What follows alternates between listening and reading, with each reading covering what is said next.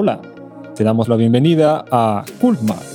el encuentro internacional de industrias creativas y culturales de la Pontificia Universidad Javeriana. En 2021 regresamos como un podcast. Podrás acompañarnos y escuchar conversaciones con 10 invitados distintos del mundo de las industrias creativas y culturales, cada uno en un episodio que encontrarás acá en este podcast. Te damos la bienvenida nuevamente, gracias por acompañarnos. Yo soy Javier Rodríguez y seré tu anfitrión. Hoy nos acompaña Victoria Ateca Amestoy. Ella es profesora titular en la Universidad del País Vasco en Bilbao y juntos conversaremos sobre la participación cultural. Acompáñanos.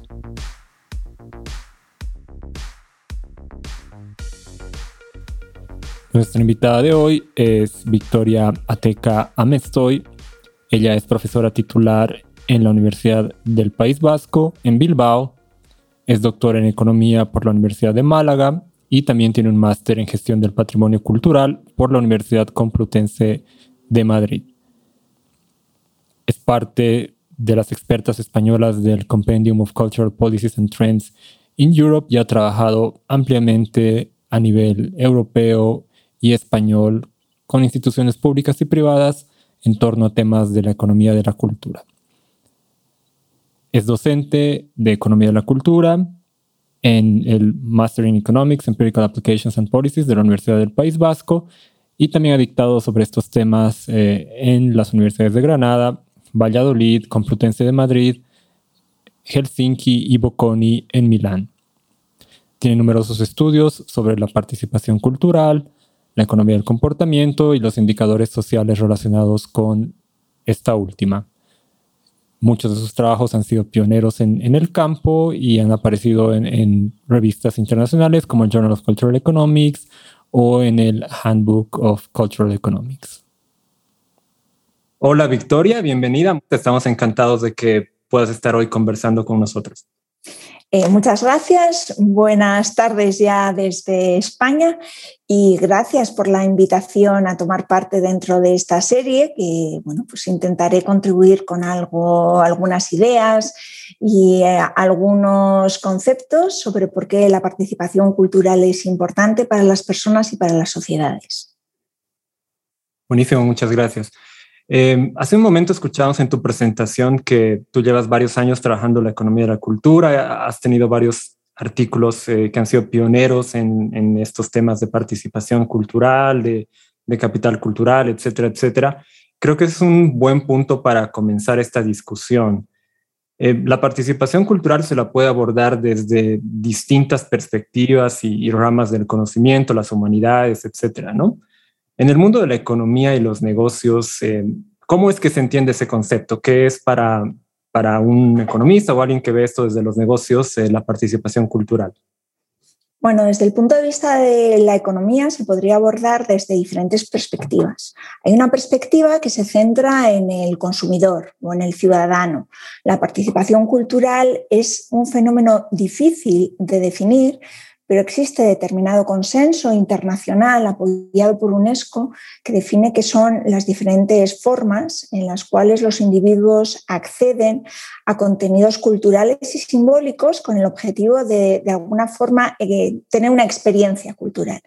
Una experiencia que puede estar motivada por motivos de puro entretenimiento, por motivos de profundizar en los conocimientos, por una dimensión comunitaria de compartir elementos simbólicos a través de celebraciones vinculadas al patrimonio de las sociedades y de las comunidades, o que puede tener que ver con el acceso a contenidos digitales, como en el mundo hoy en día.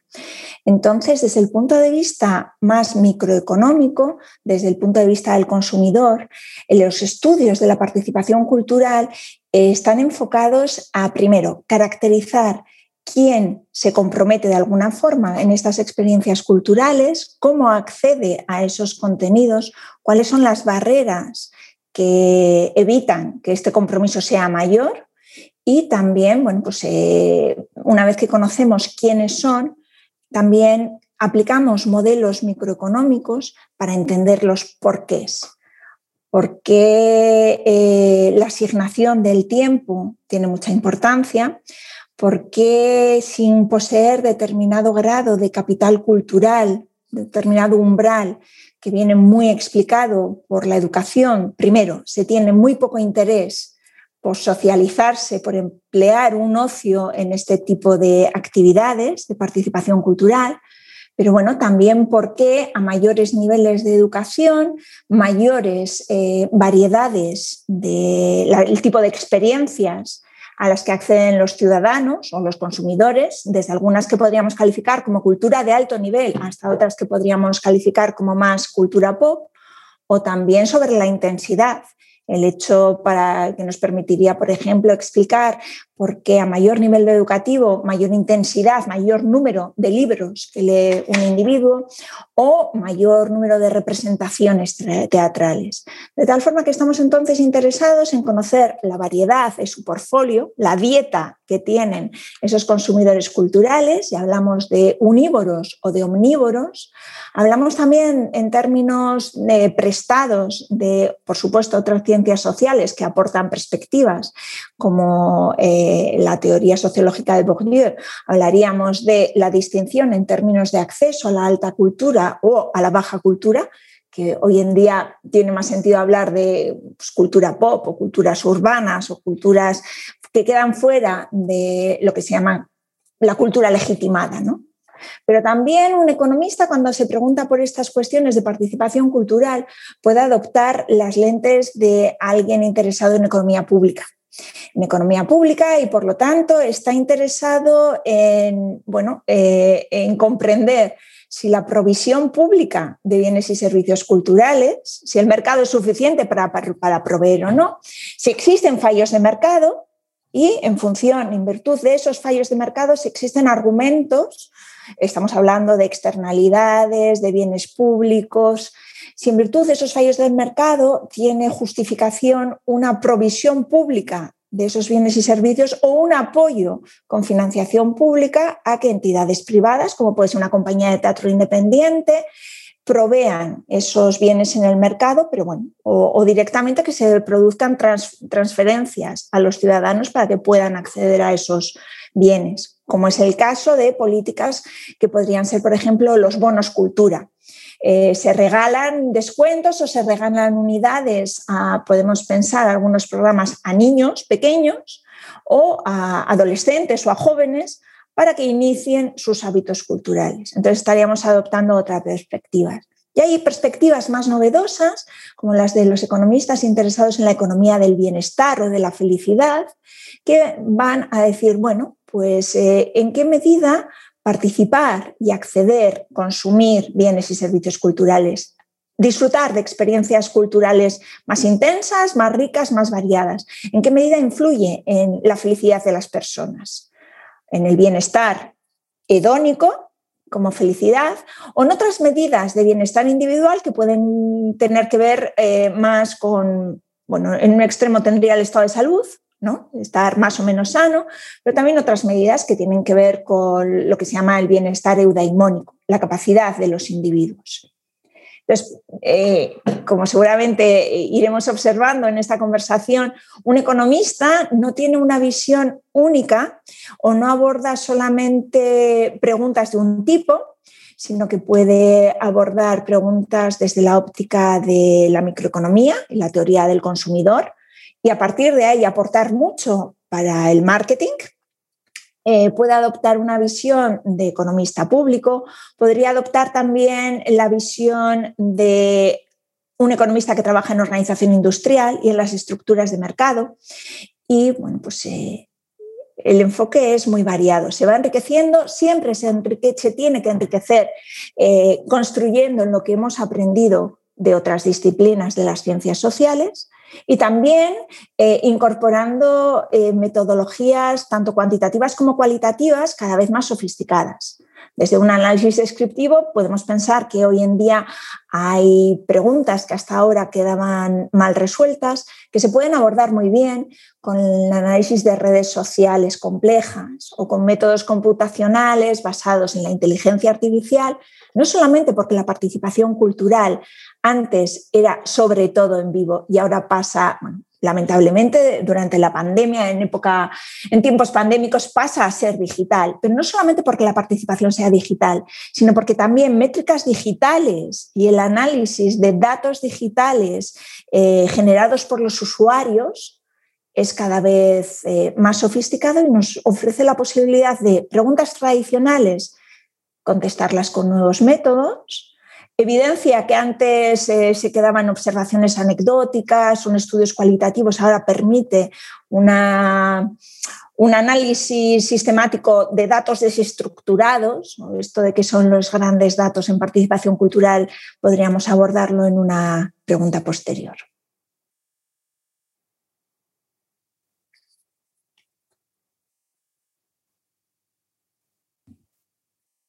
Creo que este mundo al que nos estás introduciendo, que es verdaderamente fascinante, eh, también ha tenido una evolución que, ha permitido enriquecer su análisis, ¿no? Eh, a lo que me refiero es que, no sé, hace 30, 20 años lo que podíamos observar de participación cultural era básicamente consumo, ¿no? Es decir, cuántas entradas se compran para ir a una película o el número de personas que asisten a una obra de teatro o a un festival, etcétera.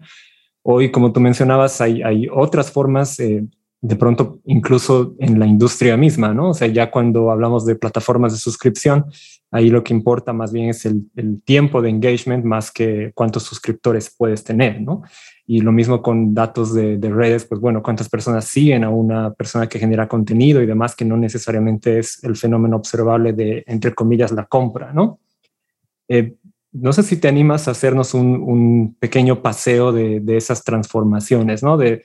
pasar de la medición tradicional de la participación cultural, ¿no? enfocada en asistencia a performances, a shows presenciales, a cómo se está haciendo esto en los últimos años. Podemos hacer una parte antes de la pandemia, enfocándonos en la digitalización, en estas formas de participación mediada por plataformas, digamos hasta el 2019. y luego, ¿qué pasó después de la pandemia? ¿no? Porque ahí sí, hasta el 2019 nos funcionaba decir, sí hay Netflix, pero también hay, hay cines tradicionales, pues llegó un punto en el que el cine tradicional tuvo que ponerse su plataforma también, ¿no? Y, y bueno, pues ese fue un poco el proceso, ¿no? Lo intentaré y yo creo que lo único que puedo garantizar cierto orden es en la evolución cronológica, pero es posible que en la cadena de acontecimientos, eh, si pensamos o si tuviéramos el interés de caracterizar también un poco los porqués, tuviéramos que considerar diferentes dimensiones. Algunas que tienen que ver con el propio sector, otras que tienen que ver con eh, cierto cambio tecnológico y con el reconocimiento de que el cambio digital ha sido absolutamente disruptivo y otras que tienen que ver bueno, pues con arreglos sociales o con la valoración social de unas u otras expresiones. Eh, en cierta medida esto puede ser eh, siguiendo eh, la canción de los 80, esto de que el vídeo mató a la estrella de la radio, el video killed the radio star, es algo que, bueno, pues que puede estar detrás de alguna de, las, de los hitos o de los cambios más o menos estructurales que podemos considerar. En principio, o sea, las, las primeras mediciones primero se hacen en el ámbito de la alta cultura, de la cultura más legítima. Eh, un momento fundacional para la economía de la cultura es el estudio de Bomol y Bowen sobre las orquestas sinfónicas en Estados Unidos, que sirvió para, primero, definir la gran contribución de la economía de la cultura al área de la cultura, que es la enfermedad de los costes de Bomol, pero también representó el primer gran estudio sistematizado de las audiencias de un fenómeno cultural importante como era la asistencia a música de concierto, música sinfónica. Eh, los primeros estudios se limitaban a efectivamente contar individuos y clasificar con unas variables de clasificación muy simples igual más, más interesados con un, con un perfil sociológico, o sea, perfilar esas audiencias en términos de su sexo, en términos de edad, en términos del nivel de educación y la proveniencia de determinados grupos sociales. Eso se va refinando, eh, empieza a interesar eh, el origen racial, empieza a interesar el nivel de ingresos, otra serie de variables. Pero ese, pasaría todo por un perfilado. Los economistas pasan luego a querer contrastar hipótesis, contrastar hipótesis eh, partiendo de modelos microeconómicos y en este sentido estaría la gran aportación del economista norteamericano Gary Becker en su aproximación económica al estudio del comportamiento humano, una de las más valiosas contribuciones teóricas que presenta con Stigler es un pequeño modelo sobre la demanda de música. Eh, para los economistas, uno de los principios que, resultaba, que resulta aún difícil de contestar es que nos enfrentemos a bienes cuya utilidad marginal eh, no es decreciente. Y los fenómenos de adicción y los fenómenos de formación de hábitos tuvieron un, interés en la agenda de los científicos y podían ser contrastados, lo mismo que podemos pensar en adicciones negativas como adicciones al tabaco, adicciones a sustancias,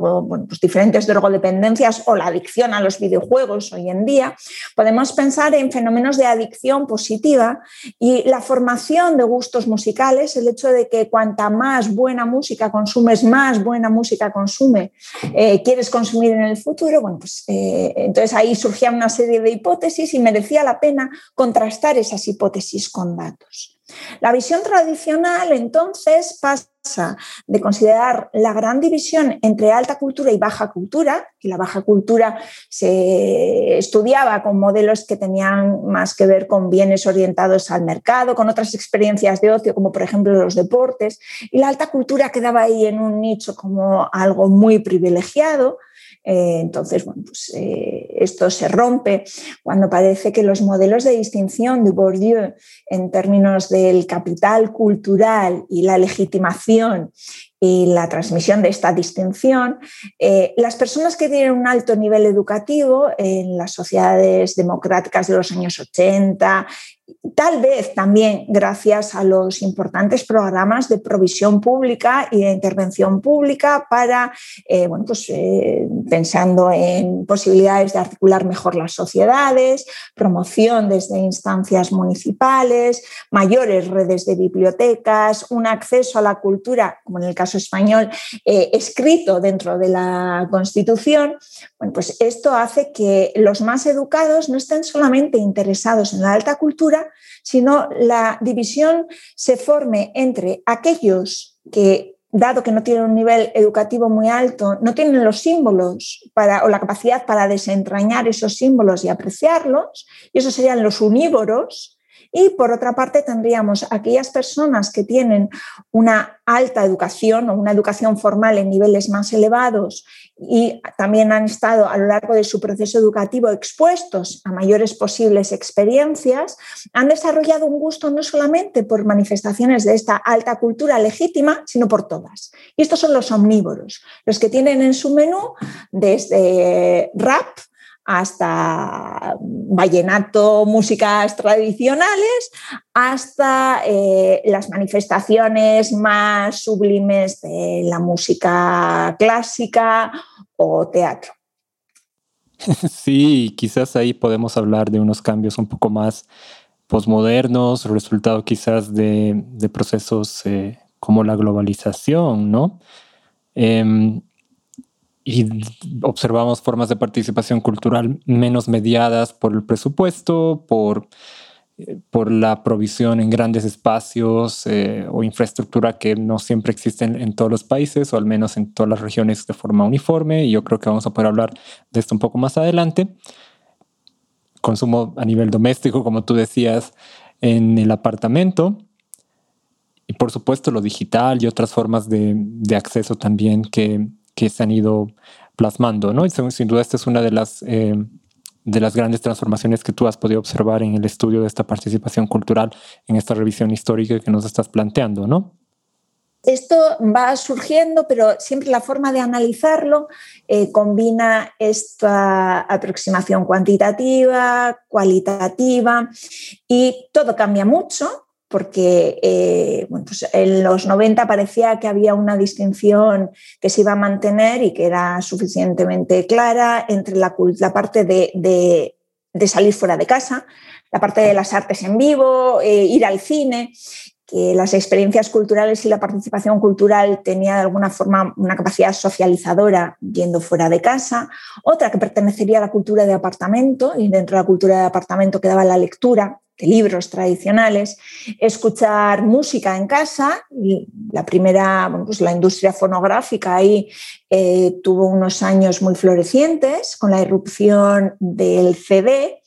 entonces, bueno, pues si sus ingresos aumentaron un montón, las ventas de ejemplares de libros y de ejemplares de estos eh, soportes físicos, que primero eran LPs y luego pasaron a ser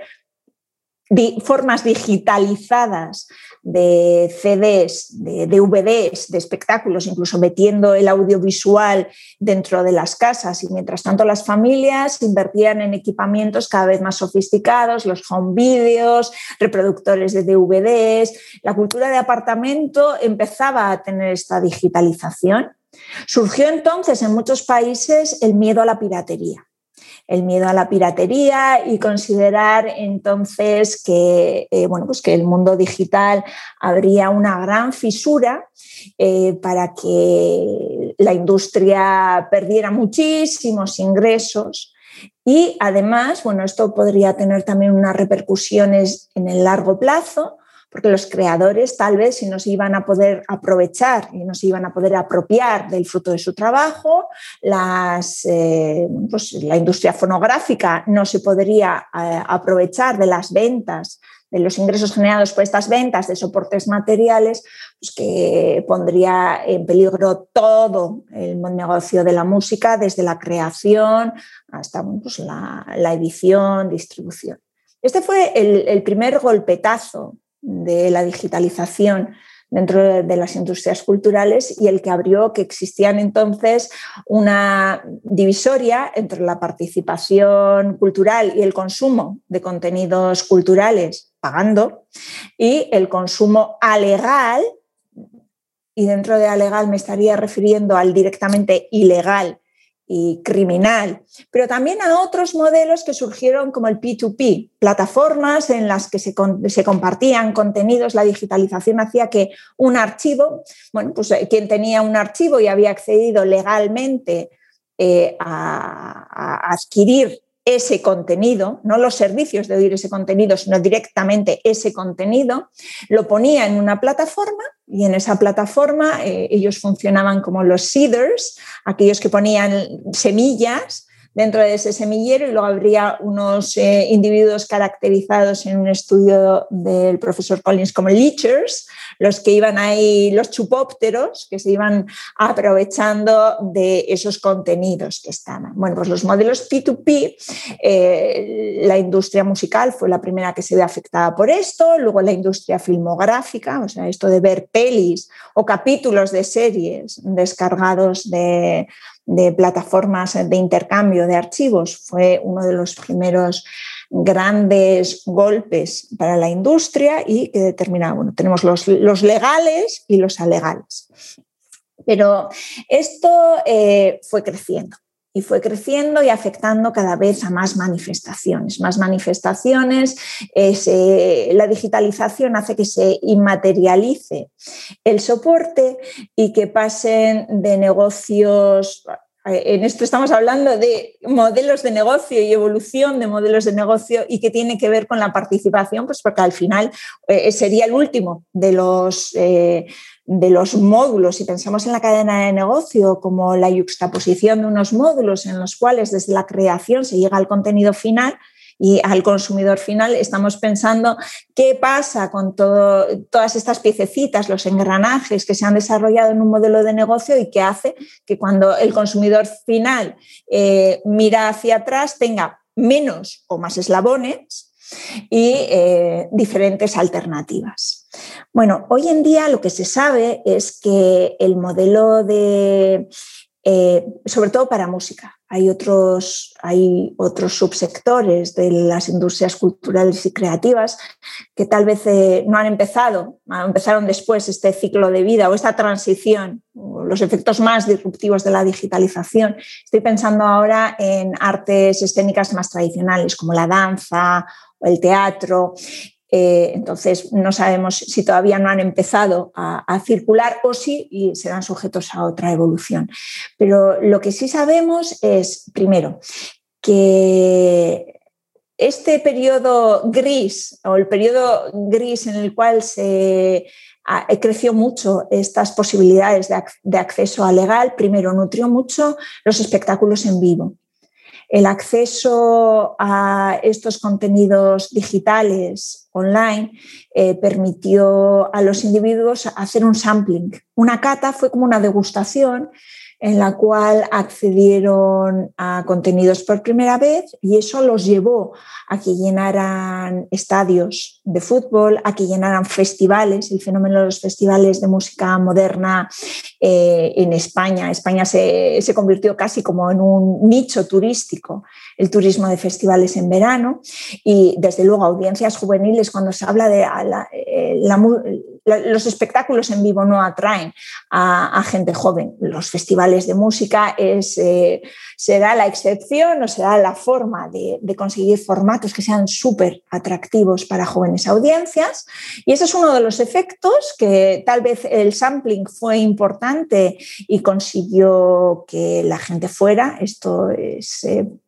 eh, pues la, teoría Bowie de la música va a ser casi como el agua corriente o la electricidad que tenemos dentro de nuestra casa. Ya pueden estar dispuestos los artistas a hacer un montón de gira y un montón de carretera porque va a ser lo único que quede. pues esto es evidencia que,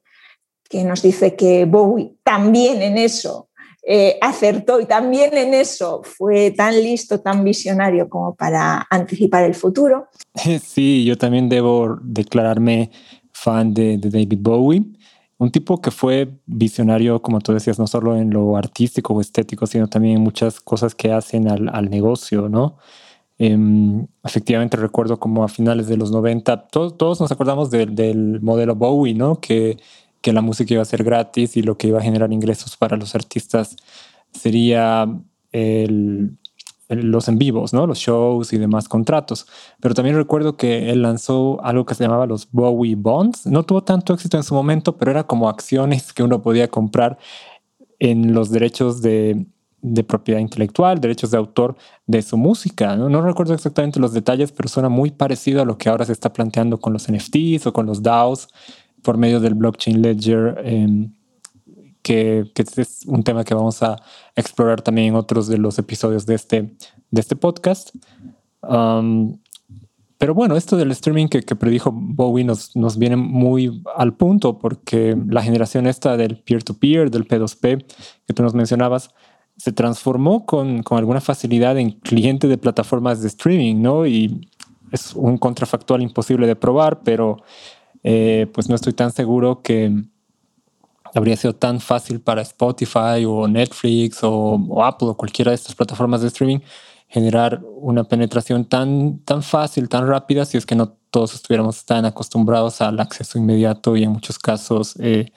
sin costos aparentes o al menos costos inmediatos como sería el tener que comprar una entrada o tener que comprar una nueva copia física de un disco eh, para la música, ¿no? Y bueno, esto sin hablar de, los temas eh, menos legales en torno a esto, ¿no? Otro fenómeno es que estos piratas, eh, en términos coloquiales, incluso dentro de la legislación. Eh, en España se hablaba de ley de economía sostenible y se hablaba de piratería directamente. Bueno, pues esta piratería eh, lo que hizo fue transformar a antiguos compradores de contenidos en suscriptores y que si no hubieran pasado por esa zona gris y nebulosa, tal vez no habrían estado tan familiarizados, entre otras cosas, con la tecnología, con los estándares en los cuales se accede hoy en día a contenidos culturales digitales.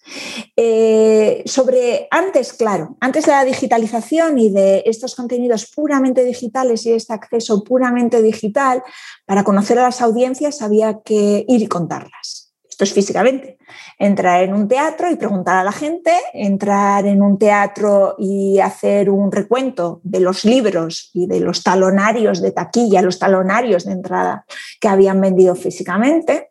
Después, eh, eh, posiblemente la primera recepción que tuvo el sector estoy pensando ahora en artes escénicas.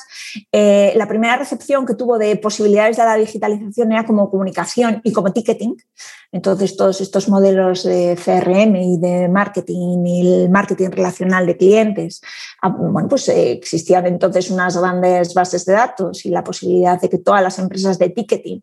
eh, transformaran esos datos en inteligencia y en conocimiento para conseguir, primero, ellos hacer las cosas bien, incluso segundo, eh, vender servicios auxiliares a los productores, a las empresas de artes escénicas, eh, pero luego esto no se queda en el ticketing, puesto que al final son, eh, bueno, en el mundo de hoy tenemos las plataformas que son quienes mm, recopilan y registran cada una de las transacciones, pero cada una de las transacciones no como el tiempo de engagement o el tiempo de compromiso, sino eh, perfiles de entrada, perfiles de salida, donde se comparte, eh, IPs, pues, la riqueza, pero también los peligros de gran hermano y los algoritmos y cómo esta información eh, alimenta los, los algoritmos y la propia programación o o en último término, qué posibilidades también puede haber de que esto establezca que los mecanismos de fijación de precios sean absolutamente personalizados y algo que enseñamos en las clases de micro como que la discriminación eh, de precios de primer orden no existe, es muy difícil conocer la disposición a pagar de cada uno de los consumidores que tenemos en un mercado, bueno, pues que cada vez esté un poquitín más cerca. Esto podría ser un gran, gran repaso y en términos de fuentes, de, dónde, por cómo sabíamos antes, bueno, pues en el mundo más, más rudimentario, eh, observando los, los billetes y la contabilidad, el registro de caja de cada una de estas instituciones, en un mundo un poquitín más avanzado, lo que sus sistemas de ticketing conocían. Mientras tanto, pensando en la población general y bueno, la visión está más eh, vinculada a la economía pública y al interés que puedan tener y la legitimación que tenga el que en nuestros países existan ministerios de cultura y existan instituciones oficiales estadísticas oficiales, como puede ser el DANE o puede ser el Instituto Nacional de Estadística. ¿Qué, ¿Cuál es su interés? Pues ir formando encuestas a muestras representativas de la población, cada vez eh, más sofisticadas, eh, en las cuales igual ya el perfilado no es tan importante, sino es mucho más importante conocer eh, la representación de diferentes grupos sociales en las audiencias y en los colectivos. Detectar si en términos de la provisión pública eh, si esta provisión se consigue una equidad en el acceso, que sea interesante, que las políticas fiscales que financian algunas de estas manifestaciones, estoy pensando en lo que antes había llamado alta cultura, eh, a, lo largo de esta conversación podemos utilizar siempre el mismo ejemplo, ópera. Pues que no con los impuestos de todos los ciudadanos se financian unos hábitos culturales que en los cuales sistemáticamente participan solo los más educados y las personas con un nivel de renta más alto. Conocer también disparidades regionales. Si hay una presencia importante, eh, bueno, pues, eh, gran parte de, los, de las manifestaciones culturales son eminentemente urbanas. Y esto viene porque bueno, pues está sujeta a economías de aglomeración. Entonces, a los artistas les gusta estar donde están otros artistas, eh, donde están los centros de producción, pues eh, los teatros nacionales o una escena alternativa más interesante, una escena emergente más interesante y, hay aglomeraciones, ¿no? pues, generan clústeres creativos donde se cuece lo que está pasando. Entonces, bueno, pues también eh, esto quiere decir que con una muestra, con estudios a muestras representativas de la población podemos conocer esto. Sí, sin duda em, es un gran reto, ¿no? Que se ha visto en otras experiencias también, ¿no? Pienso en el caso de, la explosión esta de la economía creativa a finales de los 90 en Inglaterra, que Londres sigue siendo el gran cliente de mucha de la producción eh, de las industrias creativas en el, en el país y de hecho creo que se profundizaron algunas de las asimetrías, tipo pasar del 60% al 80% de, de clientes, ¿no? Y bueno, hay temas como de economías de aglomeración, etcétera, que, que, que no los vamos a tocar. Pero en el caso de países en desarrollo, también puede estar involucrado em, un factor relacionado con las asimetrías digitales, no solamente de acceso o, uso, ¿no? También podrían haber ahí temas de edades, de, personas que son más em, cercanas a, ser nativos o nativas digitales y por tanto pueden participar con mayor inmediatez y frecuencia de, em, obras o de productos culturales, incluso sin considerar limitaciones de presupuesto, ¿no? Y en contrapartida, pues eso también ayuda a, nos da oportunidades de acceso en países cuando no hay grandes infraestructuras, ¿no? O sea, puede ser que acá no tengamos una cinemateca espectacular en todas las ciudades como la hay en, Bogotá. Eh, y hay países en los que no tenemos directamente cinematecas. Pienso en, en, el caso boliviano que hay una muy pequeñita que pasa cine comercial, que no tiene nada que ver con la cinemateca de Bogotá o de, o de Madrid o la de París, en fin pero sí tenemos acceso a las mismas eh, ofertas de streaming en plataformas tan de cine arte como podría ser Movie, por ejemplo, eh, por medio de plataformas digitales, ¿no? Uno podría pensar entonces, y con esto a ver si cierro un poco esta panorámica, que el consumo digital de alguna forma eh, puede ayudar a superar grandes brechas. mató el vídeo a la estrella de la televisión, o en mató el vídeo a la estrella de la radio, o en términos de hoy, eh, el mundo digital ha canibalizado al resto de formas de participación cultural, o por el contrario, cabe la esperanza, ya pensando en el mundo post-COVID o en el mundo durante el COVID, eh, cabe la posibilidad de que eh, acercarse de forma digital, bueno, pues prepare a nuevos públicos para que luego participen en formas más sociales de espectáculos en vivo, para que se rompan estas barreras y también de alguna forma puede ayudar a que barreras en términos de rural urbano eh, sean menos fuertes, ¿no? pues que haya posibilidades de que un individuo que vive en un municipio de tamaño medio o directamente en un municipio de tamaño pequeño, en un ámbito rural, se familiarice y llegue a apreciar manifestaciones que típicamente pasan hasta ahora, han pasado en vivo y en grandes ciudades. La evidencia que tenemos hasta ahora es que, bueno, pues que hay cierta complementariedad, que no hay una canibalización. Sin embargo, que es muy difícil que haya nuevos perfiles, los que accedan primero en digital, que se puedan transformar en audiencias tradicionales. ¿Por qué es esto relevante? Bueno, pues porque algunas manifestaciones, y no solamente de alta cultura, sino directamente las artes en vivo, salvo fenómenos que han sabido hacerlo y que han encontrado la receta del éxito, como los festivales eh, de música moderna, festivales muy especializados, festival de música electrónica, festival de música, mm, eh, músicas del mundo, festivales de músicas urbanas o de cultura urbana y todavía más hibridadores con manifestaciones plásticas, manifestaciones de artes escénicas reconvertidas, manifestaciones musicales. Eh, bueno, pues eh, esos sí que han sabido hacerlo bien y crear eh, unas audiencias. Pero el resto se enfrenta en todos los países del mundo a lo que se llama un, bueno, sus audiencias están volviendo grises, están perdiendo pelo y es muy difícil atraer a nuevos públicos, es muy difícil conseguir nuevos abonados. Eh, este es un problema para teatros tradicionales y se plantean bueno, pues, eh, esquemas de precios, muchas veces esquemas de precios. Sin embargo, existe evidencia y también el mundo de los algoritmos y la posibilidad de acceder a datos cada vez más complejos y juntar el mundo de los Big Data permite conocer mejor eh, las características de los individuos y cómo de sensibles van a ser a variaciones en ese precio. Y el mensaje es que la educación nos salvará. Y que, como he comentado antes, son fenómenos adictivos. La formación del gusto es absolutamente importante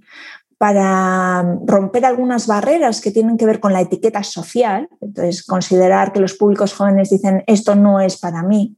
eh, no sabré cómo comportarme, será un sitio aburrido, eh, hasta algunas otras que tienen que ver con el absoluto desinterés. Y en este sentido, pues bueno, pues eh, hay una transmisión de la desigualdad muy clara. Si estamos esperando a que sean los padres quienes lleven a sus niños al museo para desarrollar un gusto tremendo e irracional eh, por eh, las artes plásticas, o que sean los padres quienes se transformen un día y empiecen a comprar libros y a leer libros y que esto se traslade a, sus hijos, bueno, pues la educación formal tiene que hacer muchas cosas. Tiene que hacer muchas cosas eh, en términos de promover que niños en edad escolar eh, estén expuestos a esta serie de experiencias y también se socialicen con, con esta forma de acceder a contenidos. Bueno, nos has presentado una panorámica muy rica y muy completa de, estos cambios y creo que nos, nos traen a, la atención que han sido en muchos casos shocks eh, como integrales, ¿no? A, todo el ecosistema, porque por ejemplo pienso la digitalización no solamente ha afectado eh, la forma en la que consumimos, eh, sino también cómo se produce, ¿no? O sea, que ya no se grababa en cinta, se empezaba a poder grabar en un ordenador sencillo y eso hacía que también aumente la demanda de una forma que antes no era posible por las barreras de entrada, ¿no? Si vemos eh, los, no sé, los 50 años anteriores, eh, las transformaciones eran casi todas del lado del consumidor. Pienso en la música, por ejemplo, aunque salían cassettes, salían vinilos, al final de cuentas se seguía grabando en cinta, en unos estudios muy grandes, muy costosos, cosa que en los últimos, no sé, 20, 30 años eh, han cambiado profundamente en la producción, intermediación, distribución y por supuesto también el consumo, ¿no? Y también este repaso tú nos dejas como muchas ideas, algunas de ellas vamos a volver en, los próximos minutos, em, pero hay una que creo que es importante antes de seguir, que tú le has dado como, como vueltas, pero creo que valdría la pena em, tratar de definirla un poquito, ¿no? Que es esta idea de capital cultural, ¿no? Que como decías surge de, Pierre Bourdieu, que es como un, sociólogo que, que trabajó este tema básicamente para tratar de entender la estratificación social, ¿no? Y en su momento, cuando él escribió sus teorías, ahí apenas pasada la segunda mitad del siglo XX, se enfocaba más bien en la reproducción de ciertas formas y órdenes sociales, ¿no? Es decir, por ejemplo, él decía, bueno, la sociedad es como una serie de juegos de estatus en las que puedes mejorar tu, tu posición con distintos capitales, ¿no? El más evidente, el económico,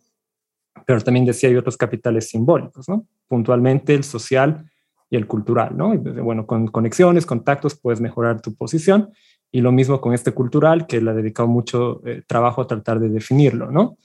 Y, pero bueno, luego, no sé, en los 80 aparece Paul Di Maggio, que es un sociólogo de la cultura, que más bien él dice, ok, ahora somos mucho más móviles, justamente porque estos consumos culturales ya no dependen tanto de quién es tu papá o quién es tu mamá, a qué escuela fuiste, si sabes entender un área o si sabes, eh, no sé, eh, jugar polo. Entonces, y, creo que ese es un poco el camino que nos lleva a lo que tú mencionabas, estos casos de omnívoros, de personas que ya pueden al mismo tiempo, no sé, ir a ver cinearte en una filmoteca, pero llegan a casa y escuchan reggaetón, ¿no? Y, y, todo perfecto, ¿no? Entonces creo que sería bueno que nos ayudes como con esa definición de qué es el capital cultural o particularmente cómo lo abordamos también desde la economía, ¿no? Porque eh, tiene sus características particulares, ¿no? No es el campo en el que un economista pueda contribuir más. Y la contribución de los economistas, desde mi punto de vista, eh, pasa por eh, el desarrollo, no tanto el desarrollo de la teoría o desarrollos teóricos de los principios de Beck, de asignación del tiempo, de comprender qué papel tiene la educación en la generación de los gustos y en que se desencadene que mayor educación está asociada a mayor capital cultural y que el capital cultural, pensado en el modelo como economista, en un recurso de los individuos para que en la transformación de y en esto eh, la idea de Becker es que los hogares funcionan como fábricas, como empresas, que con unos inputs entre los cuales está eh, un bien cultural, como puede ser un libro, el capital cultural que tienen los individuos y dentro del cual estaría formado por su nivel de educación formal, pero también por el número de libros que ha leído en el pasado y el número de experiencias placenteras que ha obtenido alguien en el pasado. Y la calidad, y esto de la calidad de las experiencias es algo que todavía, uy, eh, tenemos que aprender. Y tendremos que mirar como economistas a muchas otras disciplinas, por ejemplo, al neuromarketing, no solo al neuromarketing, pero es la primera que me viene a la cabeza, eh, bueno, pues entonces eh, esas experiencias van conformando el capital cultural. Vale. Tenemos libros, tenemos capital cultural, pero de un libro no se puede producir una experiencia cultural a no ser que le dediques tiempo. Y un tiempo para... Entonces, eh, el consumo de libros no es en absoluto indicativo de las experiencias eh, lectoras o culturales que ha podido tener un individuo, sino que hay que juntarlo con su tiempo. En el mundo digital, los contenidos igual no es tan costoso. El precio de mercado de este libro se puede sustituir por el acceso a los servicios de un libro digital gratuito o a un coste menor. Eh, necesitarías, desde luego, el capital cultural tradicional en términos de, de tu, explicado por tu eh, nivel de educación formal que te hace tener un bagaje por el cual interpretas mejor los signos, tienes una, eh, una capacidad para disfrutarlo más, eh, te lees la quinta novela de Julio Verne, como te has leído ya cuatro, entonces ah, sabes que esto va de, de Verne. estás escuchando una sinfonía y como ya has oído las cuatro anteriores, entonces la quinta dices, ah, mira, de dónde viene y a dónde va, sino necesitas también en el mundo digital una forma de capital cultural, y esto es importante, que tiene que ver con tus habilidades digitales, con tus habilidades digitales para que eh, tengas, eh, seas hábil comprando ese contenido, eh, instalando en tu dispositivo tal vez sea solamente tu teléfono, pero encontrando una buena forma de reproducción y otra vez el tiempo. Bueno, esta es la visión que, que podemos aportar los economistas. entonces, eh, estamos pensando que el capital cultural es un recurso personal. Ese capital cultural, como recurso personal, se separa un poco de la noción de capital cultural de Bourdieu. En el modelo de Bourdieu lo que estaríamos considerando es que no es necesariamente un factor productivo, no es como el capital humano. La, noción de capital cultural beckeriana es una eh, es casi como un continuo de la, de la, noción de capital humano que tiene un individuo que se consigue a través de la educación. Mientras que la noción de Bourdieu es más compleja en algunas dimensiones y bueno, también más difícil de operacionalizar. ¿no? De decir, entonces, ¿cuál es el capital cultural? Cómo aproxima el capital cultural de este individuo o de este hogar. Entonces te vas a, variables que llegarían a conformar el estatus socioeconómico de ese individuo o de esa familia. Ambas, eh, si se combinan con inteligencia y con una buena disponibilidad de datos, permite aproximar ese recurso que hace que individuos con diferente eh, capital cultural, bien como recurso que te hace que con el mismo tiempo y el mismo libro puedas obtener una experiencia de mayor calidad o de menor calidad. Voy a poner un ejemplo muy sencillito. Vamos a pensar que es que es literatura francesa. Bueno, pues entonces en el capital cultural o tienes una noción del francés y una competencia lingüística suficiente como para que tú puedas eh, disfrutar lo que estás leyendo o si no, eh, lo mayor que puedes tener es una experiencia así como bibliófila, ¿no? de, decir, ah, tengo en mis manos las flores del mar, una edición de las flores del mar de Baudelaire y pasaré 10 minutos ojeando y pasando mis ojos por caracteres impresos en francés. Es un ejemplo así un poco absurdo, pero que llevaría a determinar que el capital cultural como recurso productivo puedes estar 10 horas, 20 horas, 30 horas, que si tú no tienes ese, esa capacidad en tu función de producción, no tienes que con los insumos que metes, tienes un motor suficiente como para poder conseguir experiencia placentera, pues no vas a ninguna parte. Mientras que la noción de Bourdieu, bueno, pues sí, claro, el estatus está ahí detrás. El tipo de variables eh, tendría más que ver con estilos de vida. Y esto es relevante y, y sigue siendo muy actual. Esto no quiere decir que Bourdieu fue el padre de algo, luego se superó con el omnívoro unívoro. Bueno, pero es que muchas de las contribuciones de algunos economistas que han tenido gran relevancia social en los últimos años, estoy pensando en Richard Florida eh, y la economía de las ciudades y la clase creativa. Bueno, pues eh, están hablando también de estilos de acción, determinadas pautas y de socialización relacionada con es, eh, que conforman la llamada clase creativa y que también determinan diferentes pautas de participación. Eh, Mientras tanto, derivaciones sociológicas que son interesantes y que son también interesantes para algunos economistas. Hace poco publiqué con una de mis compañeras, con Ancha Ujidos, en Applied Economics, un estudio en el que estábamos interesados en conocer qué pasa con el consumo en la familia y que, bueno, eh, una de las preguntas en torno a la participación cultural que se han hecho tanto economistas como sociólogos siempre ha sido por qué brechas en términos de género. Porque las mujeres más los hombres, eh, en qué manifestaciones y con qué consecuencias. Y entonces, bueno, pues el estatus sigue siendo importante y sigue siendo importante conocer si se maximiza el estatus de la familia porque es la madre quien transmite los hábitos culturales dentro de la familia ahora no estoy pensando tanto en, la visión típica de que las manifestaciones culturales caerían dentro del ocio conspicuo, a la Veblen, ¿no? esto de la teoría de la clase ociosa, sino incluso dentro del hogar, el que sean las mamás quienes pasan tiempo con sus hijos y hijas leyendo, leyendo, escuchando música, haciendo actividades creativas, aunque digan, uy, esto es manualidad, pero no, pero hombre, fomentando la creatividad y consiguiendo que, los pequeños tengan sus primeras experiencias creativas y artísticas. Entonces, bueno, pues eh, se pueden contrastar muchas hipótesis, se puede entender mejor si se produce una maximización del estatus y quien lleva las riendas de qué hábitos culturales va a tener esta familia es quien tiene el mayor nivel educativo, este término, quién tiene el mayor nivel cultural, o si hay una especialización, o si convergen a, cierto estatus de decir, mira,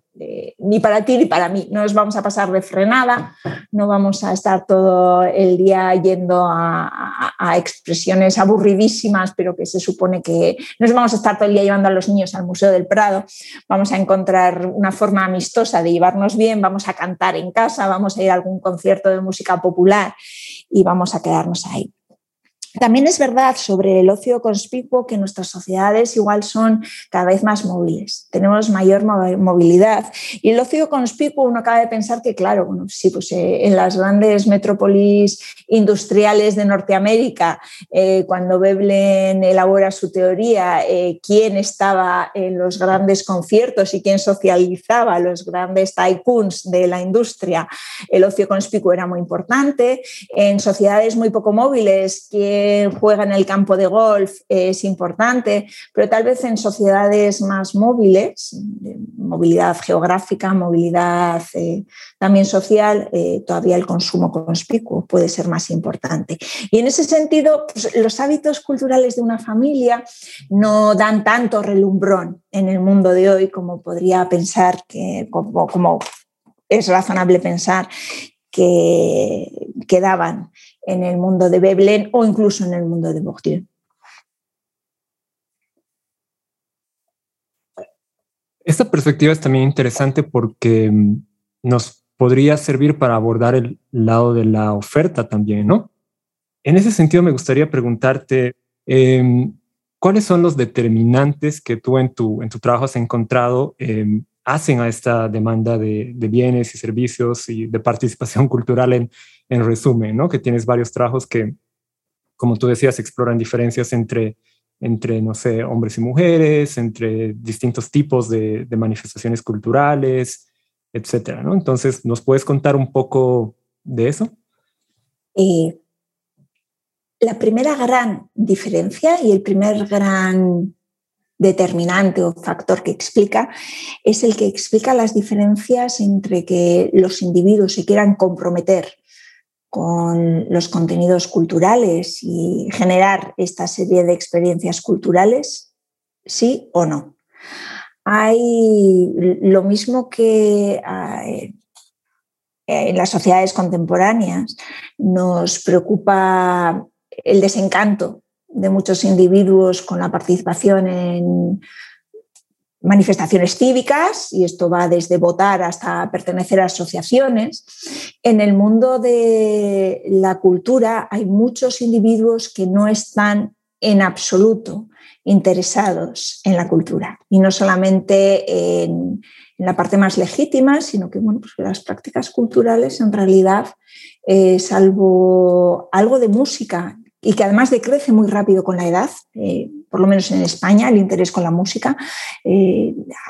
en la franja de 15 a 25 años el interés por la música, por todo tipo de música en vivo, grabada, es altísimo y eso va decayendo con la edad. Pero el problema es que muchas personas en las sociedades que no están en absoluto interesados. Eh, entonces, esto como economistas, cuando vamos a tratar los estudios de muestras representativas de la población general, decimos que bueno, se deberá a heterogeneidad inobservada. Esto es, no habían preguntado en la encuesta si tú eres un tipo totalmente desenganchado, pero posiblemente si hubieran preguntado, usted está absolutamente desenganchado y dígame, porque entonces acabamos con la encuesta y no voy a pasar los siguientes 45 minutos, como en el caso de la encuesta de prácticas y hábitos culturales que se realiza en España, preguntándole por su eh, asistencia a teatro, a zarzuela, a teatro musical, eh, motivos por los cuales no va más, porque si es caro, porque si no tiene tiempo, no tiene con quién ir, forma en la que compró la última vez la entrada, si la compró online, si la compró eh, en taquilla. Entonces, si hubiera seguramente una pregunta filtro que dijera, esta encuesta va a ser eh, sobre cultura, dígame si a usted le importa algo o en absoluto, eh, igual podríamos haber tenido esta observación de, los desencantados. Bueno, pues no lo tenemos y a la hora de, encontrar, de utilizar modelos en los cuales estimamos eh, la probabilidad de que alguien pertenezca a este grupo de no desencantados, sino directamente desenganchados, personas que no han estado expuestas y que no van, eh, la principal variable es el nivel educativo, la educación formal. La educación formal es el mejor predictor de si alguien va a estar en esto de generar experiencias placenteras a través de contenidos simbólicos. Y cuando digo placenteras, no es solamente de entretenimiento, sino pueden ser tan profundas como queramos, tan sociales, tan individuales, tan de compartir, tan introspectivas como queramos. Es el nivel educativo, el nivel de educación formal. Y luego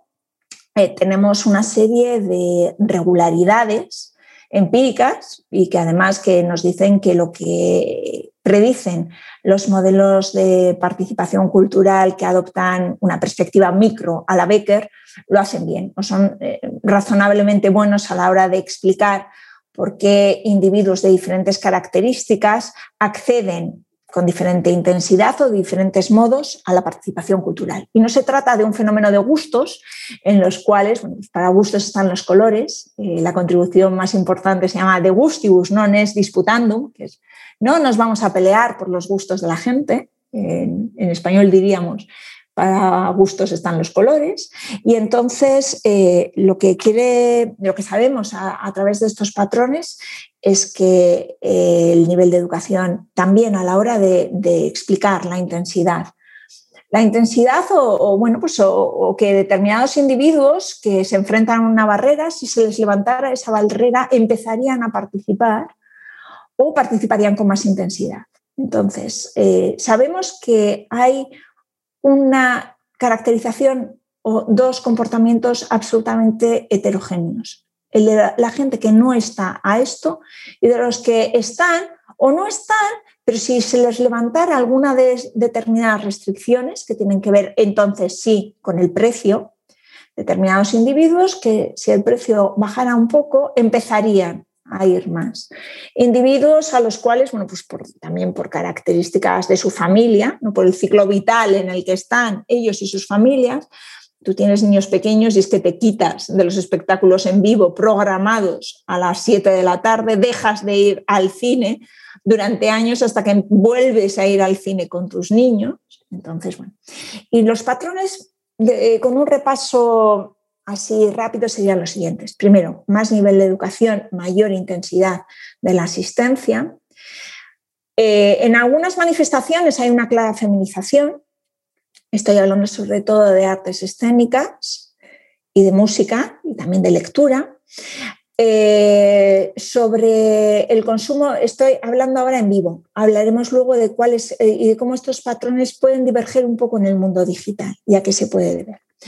También sabemos que hay una gran diferencia rural-urbano, pero muchas veces se debe a condiciones de oferta. Claro, la escena musical de una de nuestras grandes ciudades, eh, tanto en Colombia como en España, es muy diferente de la escena musical que puedes tener, pero, no estoy hablando solamente de, de, orquestas sinfónicas, sino también de conciertos en bares, conciertos en pequeños escenarios. Entonces hay una clara división rural-urbano. También hay diferencias por grupos étnicos, hay diferencias por grupos de edad y en general los públicos de las artes escénicas y que acuden a espectáculos en vivos tienden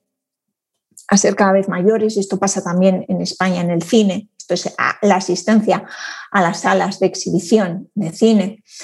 Y bueno, pues estos son patrones que se dan con regularidad independientemente de que tomes muestras o que analices muestras representativas de la población de un país europeo. Las cosas cambian mucho también cuando consideramos, por ejemplo, el acceso al patrimonio. Cuando hacemos, vamos a estudios de acceso a patrimonio, es muy diferente el patrimonio tangible, esto es el patrimonio material, estaríamos hablando de museos, de monumentos, de centros históricos, o el patrimonio intangible. En patrimonio intangible, en este sentido, hay pocos estudios, los estudios empiezan a, a recibir más atención ahora y estaríamos hablando de manifestaciones comunitarias y es absolutamente necesario e importante en este sentido la participación porque son las comunidades de práctica las que preservan y consiguen que ese patrimonio sea vivo, eh, se actualice y se pueda transmitir a, las generaciones futuras. Estoy hablando de bueno, pues manifestaciones que tienen que ver en algunos casos con lenguas, pero también con manifestaciones religiosas, carnavales y tradiciones, pero también oficios, oficios tradicionales o saber hacer que no, o sea, no estoy hablando de artesanos, sino gastronomía, eh, formas de hacer eh, ligadas también a, tareas del campo o a ámbitos más rurales y la participación cultural tendría que tener más, eh, enfocarse también o querer entender qué pasa con esas manifestaciones del patrimonio intangible. Dentro del mundo digital, Dentro del mundo digital, eh, claro, los públicos son eminentemente más jóvenes que los de espectáculos en vivo, pero se suma de alguna forma eh, dos brechas. Primero, que quien está interesado es típicamente alguien más mayor. Y segundo, eh, si los mayores no tienen las habilidades digitales necesarias eh, para acceder online a esos contenidos o menos, pues se van sumando esas brechas. La brecha del rural urbano también se da hoy en día posiblemente porque tampoco tengamos tantos repositorios digitales. Y la primera forma en la que accedes a contenidos digitales, no, estoy hablando de las plataformas, ¿eh? ahora estaba hablando, estaba pensando más en el ejemplo de patrimonio, el ejemplo de patrimonio o conseguir en plataformas digitales especializadas o saber que existen para música clásica, para espectáculos eh, que fueron pensados para espectáculos de artes escénicas en vivo, no hay tanto y bueno, pues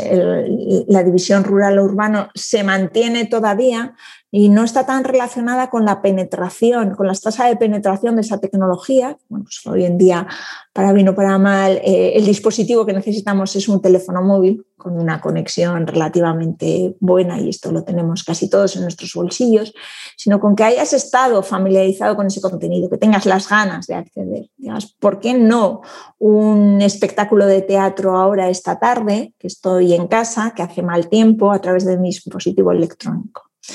Entonces, el, efecto de cómo van a afectar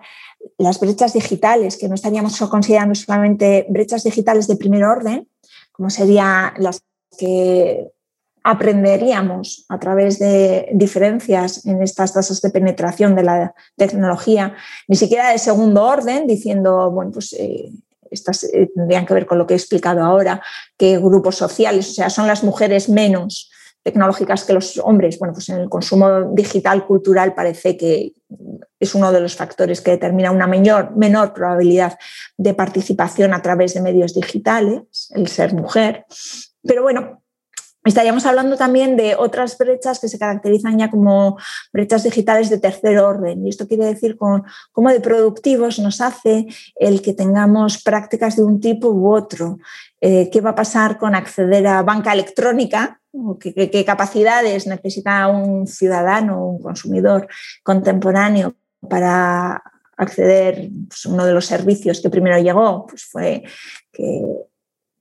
nuestros jóvenes, nuestros alumnos en las facultades eran absolutamente habilidosos a la hora de encontrar vuelos baratos para viajar a lo largo de todo el mundo y encontrar eh, desde couchsurfing hasta eh, Airbnb y grandes oportunidades para moverse y conocer el mundo. Eh, luego eh, teníamos ciertas dificultades a la hora de poner en marcha nuestras plataformas electrónicas y conseguir entregables a tiempo y una interacción fluida con ellos, pero la administración electrónica eh, va a requerir que los ciudadanos tengan habilidades muchísimo más desarrolladas y unas competencias un poco más sofisticadas. Bueno, pues eh, el consumo cultural y la participación cultural en medios digitales y en, entornos absolutamente digitales. Esto también va a estar sufriendo brechas, yo anticipo que eh, durante por lo menos la próxima década. Acá nos revelas el, rol crucial que, juega la educación y de alguna forma también el, Estado para tratar de, aminorar estas, eh, no sé, brechas y, desigualdades en algunos casos sistémicas, ¿no? Por ejemplo, entre zonas urbanas muy desarrolladas y otras rurales, em, etcétera, ¿no? Y lo que yo quisiera es tomar como como estos, volviendo a unas dos preguntas anteriores, estos, estas puntas del lazo para hacerle un moño bonito a esta conversación que,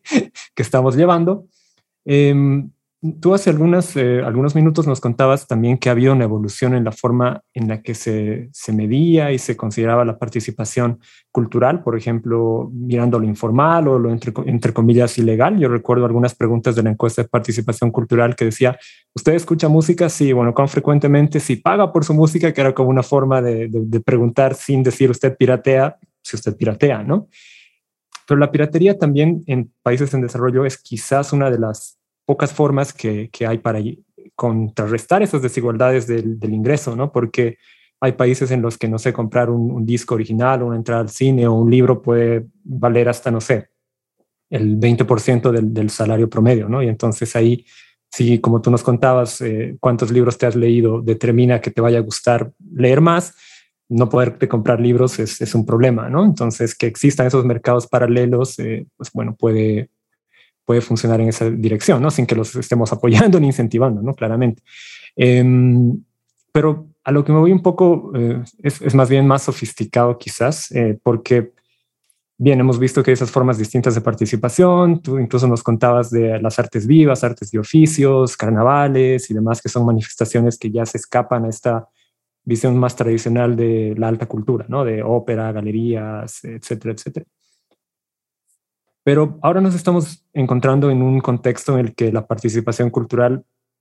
sobre todo en ciudades desarrolladas, eh, pasa predominantemente por lo digital, ¿no? Entonces, hay señales que indican que podría haber unas eh, como concentraciones en torno a ciertas plataformas, a ciertas formas de participación por medios digitales que no son tan abiertas y no garantizan la diversidad. A lo que me refiero es a lo siguiente, ¿no? Sea, no es suficiente que yo tenga una película, no sé, hablada en Aymara, que es un, idioma nativo de mi país, de Bolivia, que esté con los mismos estándares que una, no sé, de Netflix o de Movie o de Filming o la plataforma que ustedes quieran para garantizar su acceso, ¿no? Entonces, y eso hace que esas expresiones culturales estén quedándose un poco por fuera de, digamos, de esta circulación masiva que sabemos ha afectado también las formas en las que se consume desde casa, ¿no? Porque el hecho de que yo tenga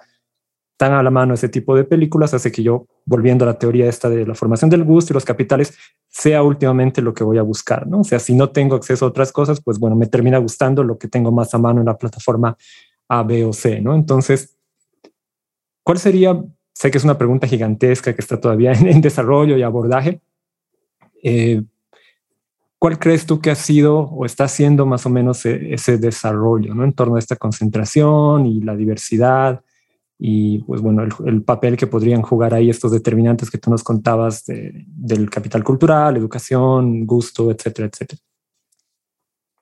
Voy a intentar dar respuesta en tres puntos. El primero es entender que el mundo digital va a favorecer mucho procesos de concentración. El surgimiento de la larga estela, de long tail,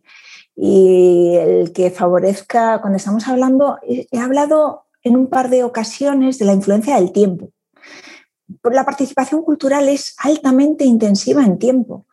Eh, cuando competimos con otras formas de... No, uno no tiene la, gratificación inmediata que podría tener derivado de, otras experiencias de ocio o de las compras, de un estilo de vida más material, de, de encontrar estos símbolos yendo a una cadena de moda rápida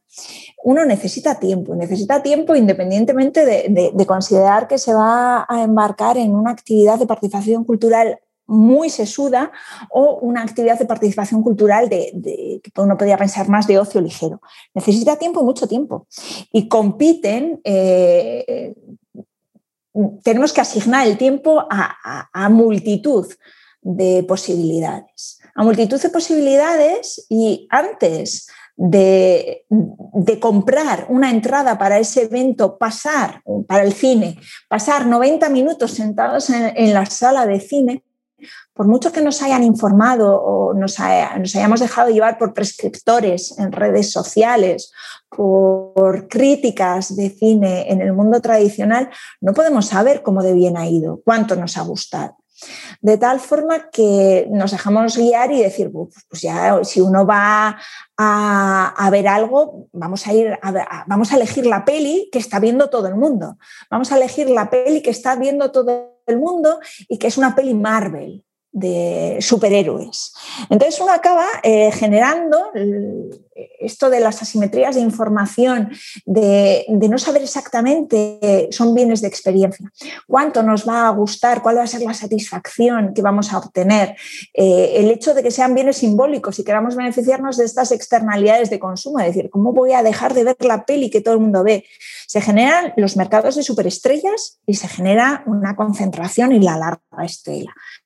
Entonces, eh, la posibilidad de la digitalización de que se abran estos mercados nicho y que en la larga estela, que es una, la traducción más comúnmente aceptada de, long tail, la larga cola, pensando en la cola de una distribución en la cual bueno, pues se, agrupa mucha densidad eh, al principio de la distribución en los superestrellas, en las superventas, en el dinero que hacen grandes estrellas del fútbol como Cristiano o Messi, o en el dinero que hacen las grandes estrellas del pop.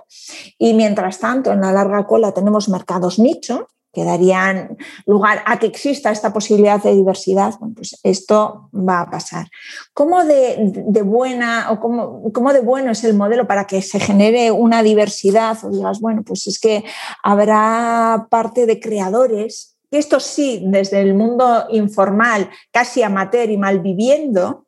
estén dispuestos a producir películas y embarcarse a creación literaria, audiovisual, de artes escénicas eh, en lenguas minoritarias, por ejemplo, o, muy experimental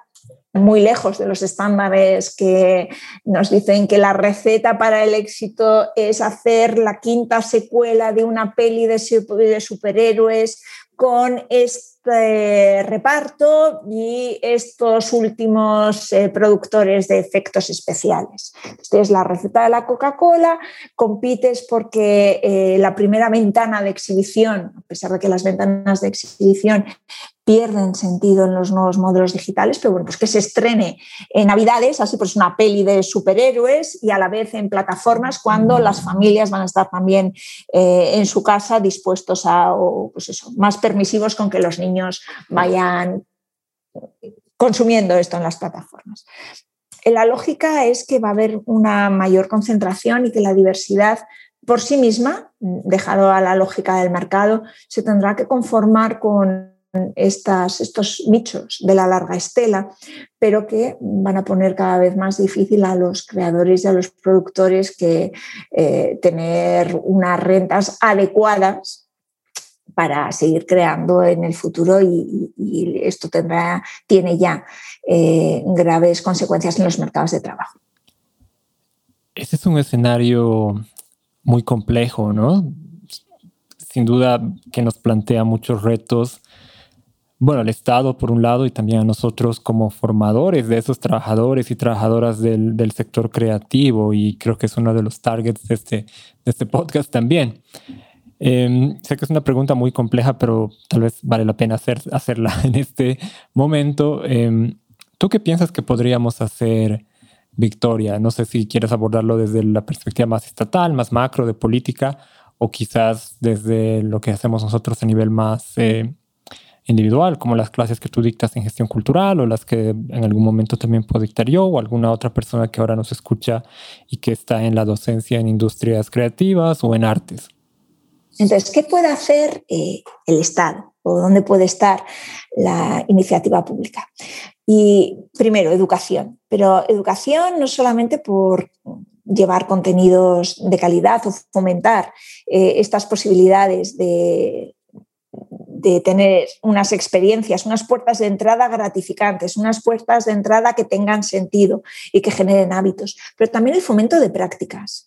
En el repaso que he hecho de formas de participación cultural hablábamos de la dimensión de, salir. Yo salgo a ver pelis, yo salgo al teatro, de la cultura de apartamento, de apartamento, pero también hay una tercera forma muy importante y está ligada también con lo que hablábamos antes de qué pasa cuando el patrimonio intangible son prácticas culturales. Pero prácticas culturales y también otras prácticas creativas, como escribir, eh, producir audiovisual, eh, cantar, tocar instrumentos musicales. Y, estas son importantes también que se favorezcan desde la educación, que los niños canten en coros, y no estoy pensando solamente en grandes proyectos de cultura para la inclusión social, como puede ser el sistema en Venezuela o la red de escuelas municipales de música en Medellín,